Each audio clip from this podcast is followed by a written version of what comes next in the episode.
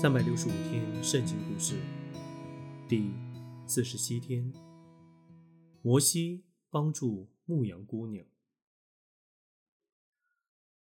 摩西曾希望自己能拯救同胞脱离他们的痛苦和奴仆生涯，但事与愿违。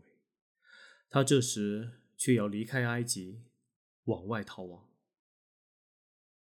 他走到米店的地方。没精打采地坐在一口井旁。不久，有七姐妹走进他身旁，要打水给他们父亲的牲畜喝。这时候，有些牧人也走来打水，他们粗鲁地把他们推开一边，争先为自己的羊群打水。摩西看到这个情形，便立刻站起来。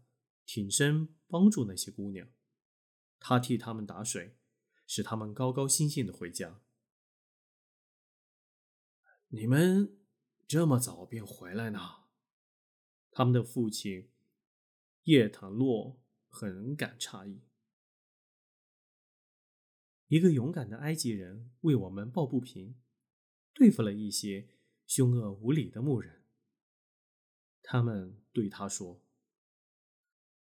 现在他在哪里呢？叶特诺问。你们不是把他留在井旁吧？招呼他回来吃饭吧。他的几个女儿便匆忙赶回去找摩西，把他带回家来。